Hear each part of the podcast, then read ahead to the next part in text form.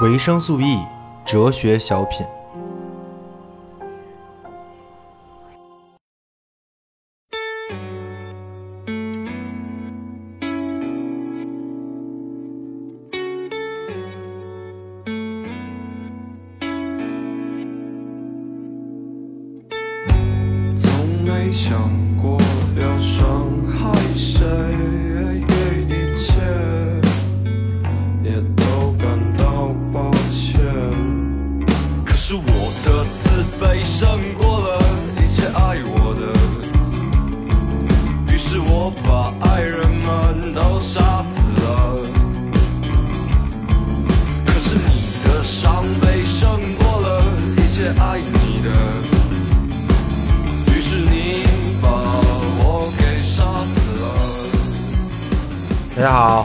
听本期的维生素 E。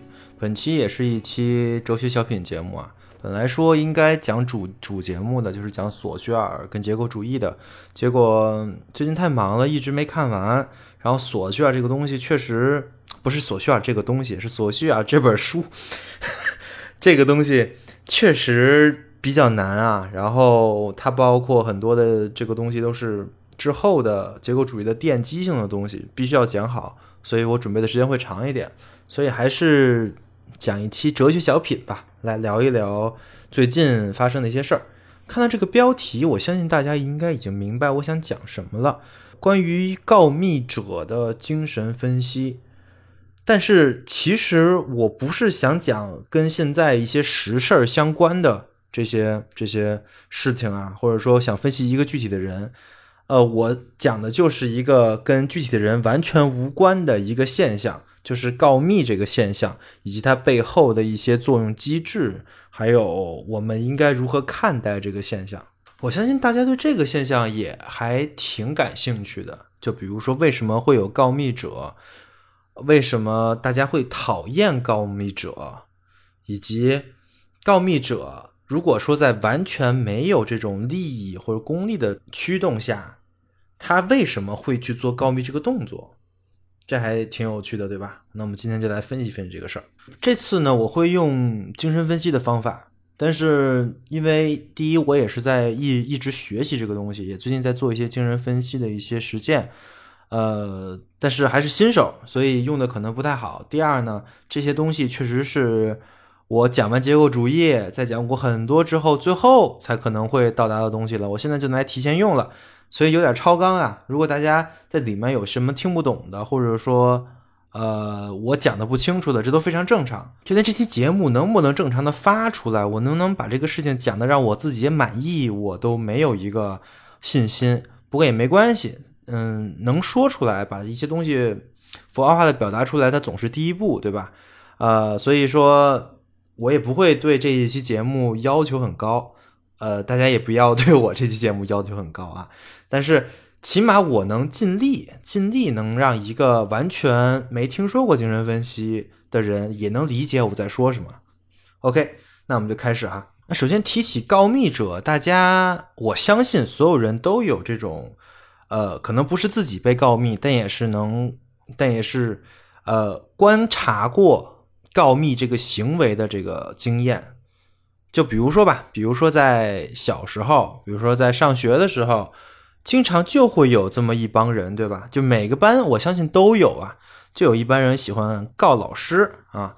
在很多人眼里，告老师是一个非常令人不齿的行为，对吧？有什么事儿我们来解决，你告老师就挺没有意思的。但是在另外一部分人眼里，告老师是一个非常具有正当性且。非常有意思的事儿，为什么我说非常有意思呢？是因为很多人啊，就是在至少在我的经验而言，很多人他是乐于去告老师的，就是他的乐于去告老师，并不是说他碰到了一个什么样的问题，他解决不了了，他去跟老师说，而是他只要看到了什么样的现象，老师如果不知道的。或者他认为老师不知道的情况，他就会去跟老师说。这个小到呢，比如说有些人带个什么杂志来上学，带个游戏机来上学啊；大到呢，比如谁跟谁早恋啊，谈恋爱了，老师总会知道，就是因为会有这些告密者，对吧？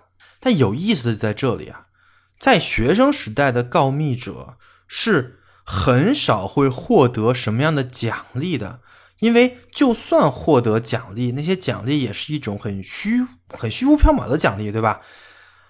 但是呢，就是这样，告密者还是会乐于。乐中乐此不疲的去做这件事情，也就是说，并不是一些功利的因素在推动着这个人进行告密这个动作，而是别的什么因素。哎，这就是我们今天想分析的重点。那提到告密者，我们再来讲几个我们非常常见的一些告密者的意向吧。首先呢，就是汉奸，对吧？就是所谓的。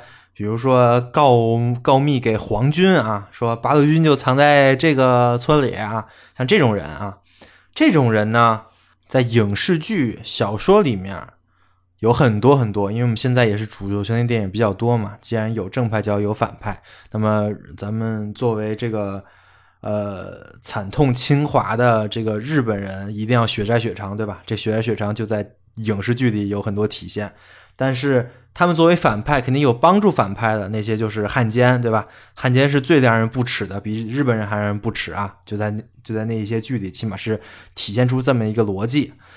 但是这些汉奸，你会发现一个问题啊，他们并不是很像我们之前说的，在现实生活中每个班都有的跟告老师的那些学生。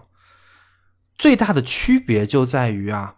汉奸是一个纯功利主义的考量，我告密是为了好处，我把谁谁谁供出来是为了我自己活着，或者说我能更好的拿到很多的资源，拿到很多的钱，对吧？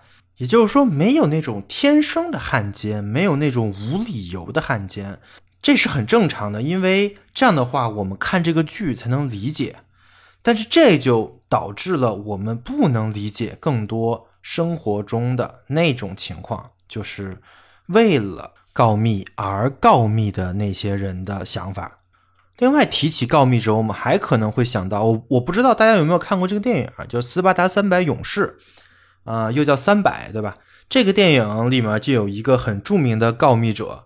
呃，整个电影如果大家没看过的话，我大概说一下，就是斯巴达三百个人在狙击呃几十万的波斯军队，在以温泉关这个地方，因为这个地方易守难攻，只有一条道，然后波斯军队冲了十几次都冲不进来，但就这个时候，就有一个斯巴达人，呃，去见了波斯军队的王，告诉他还有一条小的山道可以冲过来。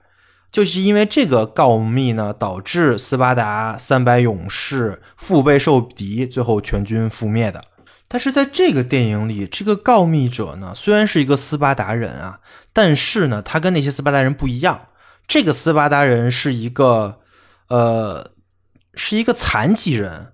他曾经也是想再加入斯巴达的军队，但是就是因为他是残疾人，所以斯巴达的律法不让他去参军。他他就只能变成一个乞丐，而就是因为这一点，导致这个人怀恨在心，所以才去告的密。那这种情况我们也可以理解，对吧？就是他在他的共同体里受到了欺负，受到了不一样的对待，所以他要报复他的共同体。我们所有人也能看懂，合情合理。但是这还是不能代表着那些没有这些。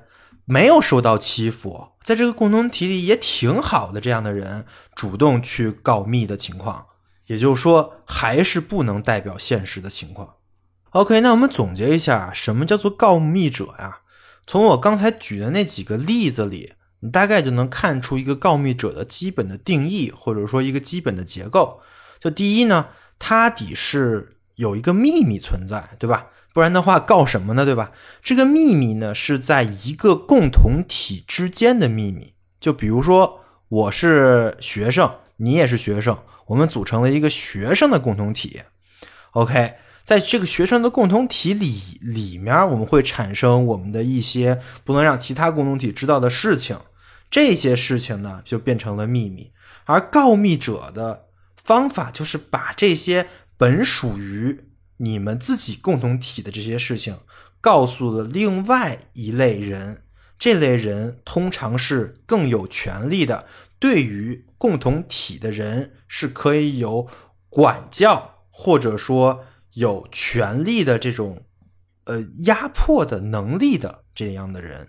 我不知道告密这个事情从这儿开始我定义清楚了没有啊？这样的话就可以把告密跟举报分班就分开了，对吧？告密其实是一个共同体内的，你们你们构成了一个利益共同体内。往共同体外的一个秘密的泄露，而举报不是，举报的人跟被举报者本身就不是一个共同体的。就比如说你举报一个逃犯，你跟他没有任何的共同体，对吧？你们俩也没有任何的利益关系，但是因为你看见他了，他可能会威胁到你的利益，所以你举报他，这个完全是另外一回事儿啊。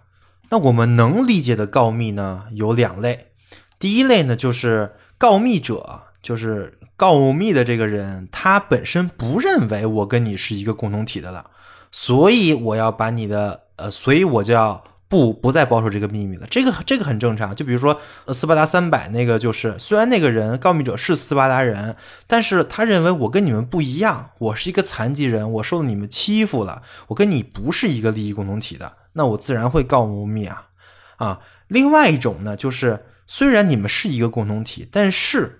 通过告密这个行为，你可以拿到更多的好处，就是一个纯功利主义的想法了，啊，通过功利主义的这种逻辑来进行告密的，这就是那个汉奸的意识形态，对吧？这个也非常常见，我们也非常能理解啊。但是我们不能理解的，恰恰就是在现实中经常发生的这种情况，就是这个人明明又跟你是一个共同体的，他又不会因为告密这个动作可以获得什么过多的利益。那他为什么要去做这个动作呢？这个问题很有意思啊，会有很多的视角。比如说，会有一个视角就是说，你以为他跟你是一个共同体，但实际上呢，他不是。你们两个是两个独立的人，不是一个共同体。没有人认为你们俩是共同体，对吧？他自己也不这么认为，所以他自然会告密啊。这就是一种非常个人主义的想法，对吧？就是每个人自己才是自己的己，我们自己我们构成不了一个共同体。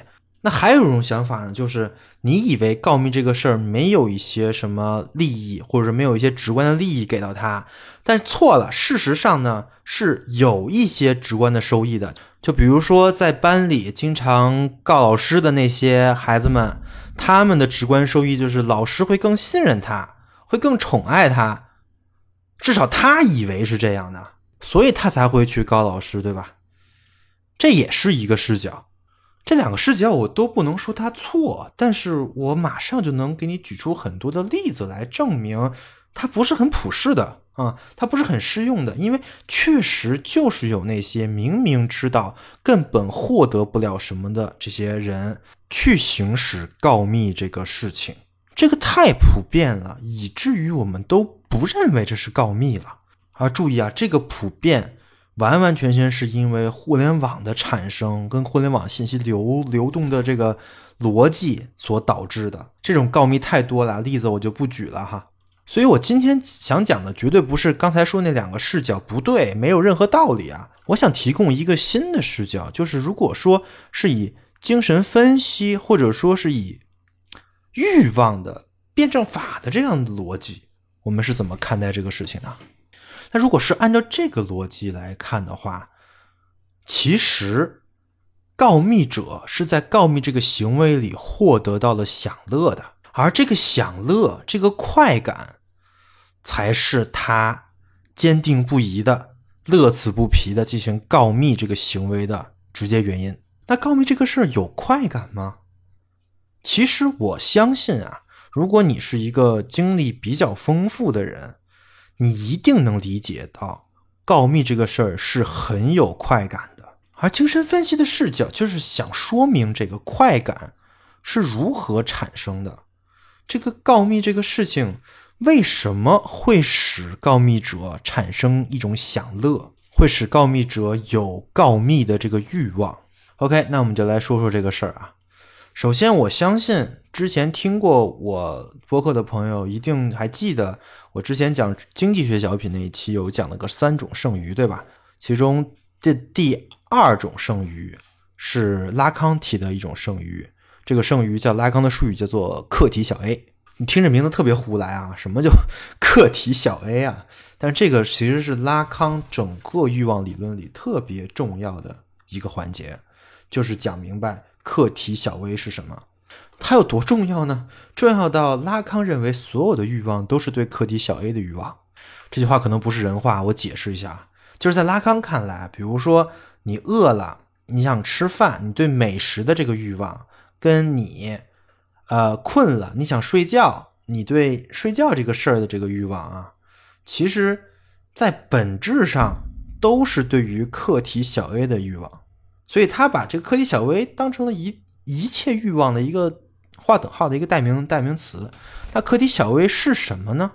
客体小 a 是一种不能被符号化的客体，也就是被符号化的剩余。所谓不能被符号化，就是不在我们世界之内，我们不能用语言，不能用我们的什么什么的来表述它哈。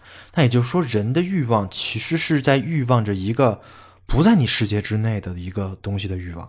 那这个欲望永远都是不可能的，欲望就是不可能性啊。但是你可能会说，这跟你的日常经验不符啊。你的日常经验，比如说，我就想吃一个汉堡，OK？那你吃了汉堡，你不就满足你的欲望了吗？那我其实就想问了，但你真正吃到那个汉堡的之后，你觉得真的满足了吗？还是总感觉差那么一点儿呢？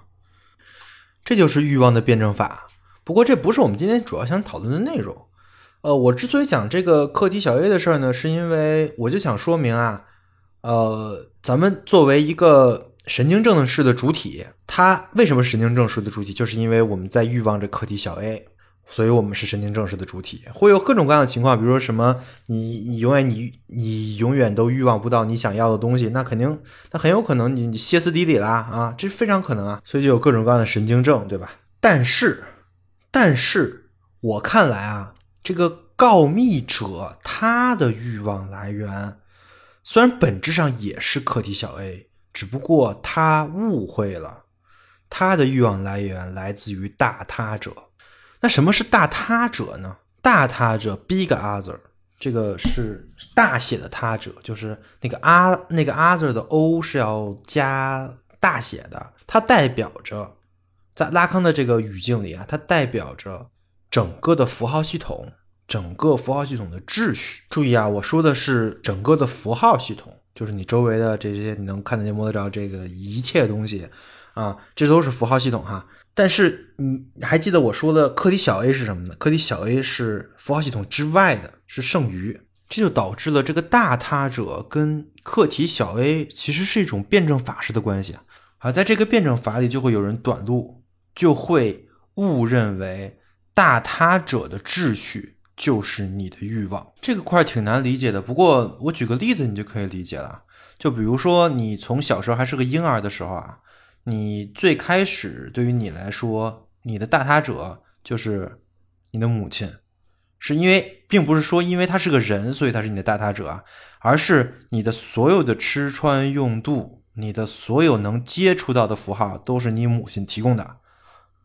可以，你能明白我的意思吧？所以在那个时候。对于一个婴儿来讲，母亲就是他的大他者，但是母亲是有欲望的，对吧？母亲的欲望在拉康这里就就用一个词儿来指代了，这个词儿叫做费勒斯。那一般的小孩子他会发现的，费勒斯是女是母亲的弱点，也就是说，一般的小孩子从这里开始，他就明白了大他者不是万能的，他认识到了有课题小 a 啊。然后他又通过什么俄狄浦斯情节直接进入象征秩序啊，这块特别复杂，我也就不在这讲。但是我要重点说的是，会有一类人他不是这么认为的，或者说他把对于课题小 a 的欲望想象成了大他者的欲望。这类人在拉康这里叫做倒错的主体啊，其实这类人挺常见的呀。然后。我相信我们所有人从小慢慢长大的过程，就是逐渐认识到大他者的这个有问题的这个过程，对吧？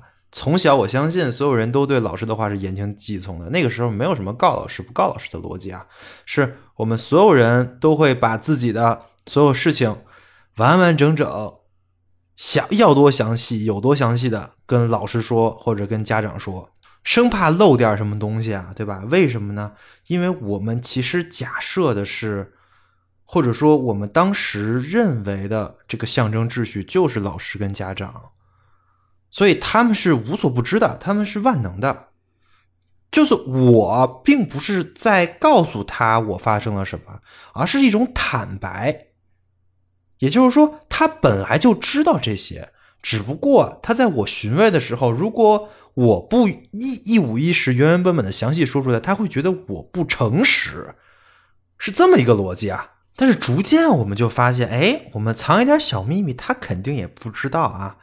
这个时候，老师也好，你的家长也好，就从大他者这个这个节点上，他降格了。正常我们是应该这么发展的，我们会逐渐认识到，没有人是全知全能的，这个系统背后也没有一个人格，对吧？但是呢，倒错的主体是不一样的啊，他们相信的就是大他者本身，而。这个会带来一些麻烦，这最大的麻烦就是在这个欲望跟享乐层面的。如果我们欲求的是课题小 a 的话，那倒错的主体欲求的就是大他者的欲望，但是大他者永远是沉默的，没有这个玩意儿，对吧？那他会欲求什么呢？他会欲求他想象的大他者的欲望，这个东西会让他爽的，但他会追求大他者的凝视。他在追求大他者看着他，告诉他大他者的欲望是什么。在这个过程中，是他享乐的过程。我说的很文明啊，但事实上，这个东西其实很龌龊的。我随便举几个例子啊。第一个例子，录音癖，就是喜欢把自己的私处在公共场合展示。这有几个很重要的特点啊。第一个就是是自己的私处，对吧？就是一般。大家都会遮的地方。第二呢，就是他要去公共场合，你在家里肯定就不算录音癖了。就是你在家里，你私人场合，你想怎么着都没人管你，也没也不会有人指责你是录音癖啊。那他为什么要把自己的私处在公共场合进行展示呢？是因为他以为有一种凝凝视是在公共场合，他以为他在对他对这个凝凝视的主人诚实。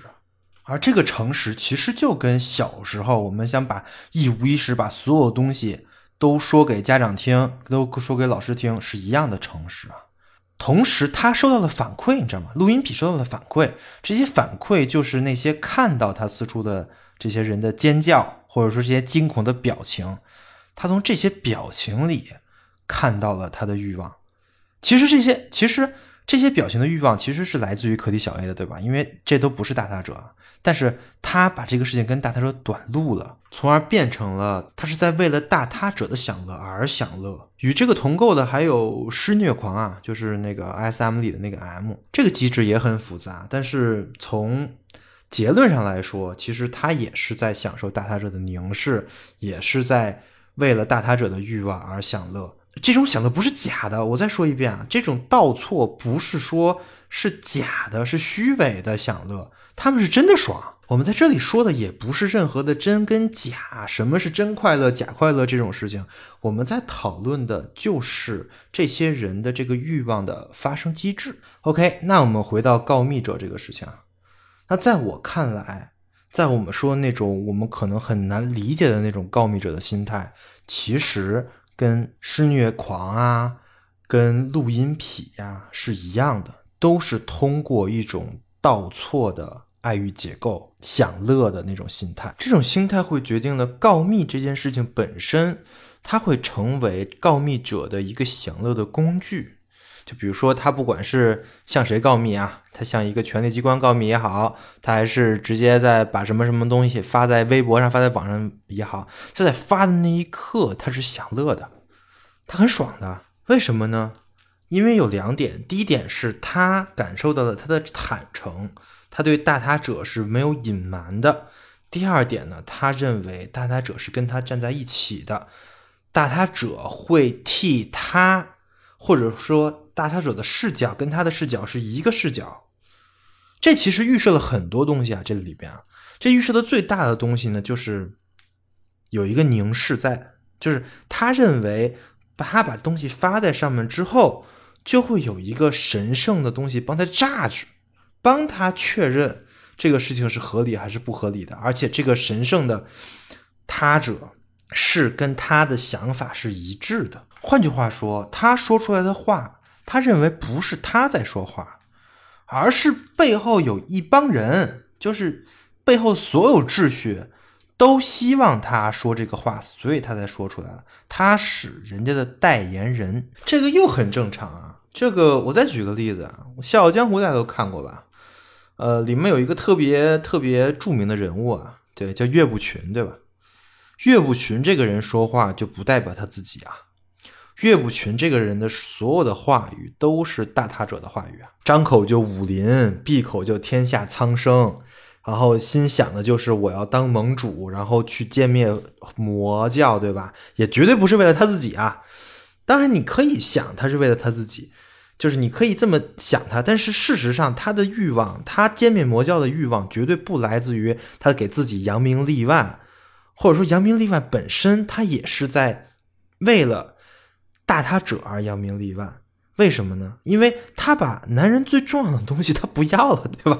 他练了辟邪剑谱啊，就是他练辟邪不剑谱是一个非常好的隐喻。这个隐喻就说明了，这个人其实从他学习辟辟邪剑谱这一刻开始，他就没有他就无我了啊。这个人没有自我，就没有客体小 A 了。他他的他的欲望就就变成了大他者的欲望了。也就是说，岳不群这个人的。这个爱欲机制，这个快感来源不来自于女色了，再也不会 来自于女色了，对吧？但他不在乎，因为他有别的快感来源，而这个快感所给他带来的这个爱欲的这个能力、这个能量、这个利比多，是不亚于小他者的啊，因为他在他的脑子里已经是一个短路的状态了，而这就是告密者为什么要告密的一个非常重要的原因。就是他已经把自己的视角跟他大他者的视角重合了，并且他对大他者进行了误认。他认为接收他举报的这些人，不管是上层权力机关也好，还是广大微博的网友也好，你听“网友”这个词儿一听就很大他者，对吧？他们的意见就是整个符号秩秩序的秩序。你能明白我在说什么吧？而通过他们，通过自己的视角跟他们的视角的这个整合，他获得了享乐。当然，这只是享乐来源之一啊，因为光靠这种视角的整合，其实这个享乐是很有很有限的，或者说它构不成它的短路。第二个重要的是，他通过做这个事，他可以使他想惩罚的人，虽然跟他在同一个共同体啊。但是他可以使他想惩罚的那个人受到惩罚，这个惩罚是实实在在的，所以最终他还是通过客体小 a 来进行的享乐，只不过这个客体小 a 是以他者、他人实实在在的痛苦而产生的，而他把这个痛苦跟大他者的凝视进行了一个短路。OK，讲到这儿，我觉得我已经把为什么会有告密者那种我们可能不能理解的告密者，他的心态是什么，他能在告密这个行为中获取什么，已经都讲明白了。当然，这个事情其实讲到这儿并不重要。重真人分析重要的是两点，第一点就是对于来访者，或者说对于自己觉得自己有问题的那一些人，怎么才能疏解他们的问题。当然，这是我觉得也不是很重要的一点啊。第二点重要，重第二点是什么呢？是是是批判，为什么会导致现在这个时代有这么多以这种心态来享乐的人呢？其实原因也很简单，是因为我们的言论环境，我们一直在塑造大他者，而这个大他者在现在当前的互联网环境。变得非常的直观，我们所有人都能感受到它的它的存在啊！只要你在网上说话，你就会感觉到有一种凝视的感觉，因为事实上它就是存在，只不过存在的那个东西它不是大他者而已。而它不是大他者的这个裂缝，就是在于，如果我们使用加密的聊天软件，如果我们在更安全的网络环境当中，如果我们在线下的场合进行的任何交谈，这些事情是现在被塑造成大他者的那个网络所力所不能及的。如果说我们经常在这种情况下交谈的话，那么我们的被凝视感、他者的大他者的在场感就会降低。那那个时候，我们自然就不会因为大他者的凝视而转向侍奉大他者的欲望，就不会成为倒错的主体，展开那种在我看来是一种不健康的享乐。啊，这就是我这期播客的结论。所谓的。告密者的涌现，在现在越来越多，是因为大他者的凝视的在场，是因为我们每个人都无时无刻的不感受到，只要我们上网，我们就能感受到这种强烈的在在场感这才是我觉得我们能从这个分析里能得到的启发。我希望大家都能帮助周边的人。尽可能的缓解这种大他者的凝视的在场感，我相信每个人其实都能做到的。好的，最后祝大家可以穿越幻想，感谢你的收听，我们下一期再见。下一期真的是主节目了啊，也敬请期待。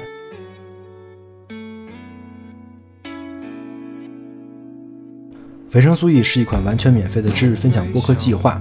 目前，维生素 E 已有了自己的社群，跟除播客外的各类实践项目。社群跟项目的通知均在 Telegram 频道。如果您对播客内容感兴趣，希望获得维生素 E 的书单以及阅读相关拓展资料，或者希望参与维生素 E 的时间项目，与其他听众一起讨论，欢迎点击 Show Notes 里的群组连接，关注频道。此外，如果认为本期播客内容对您有所帮助，欢迎转发到各大互联网平台。感谢您的支持，让我们一起重构互联网生活形式，期待您的加入。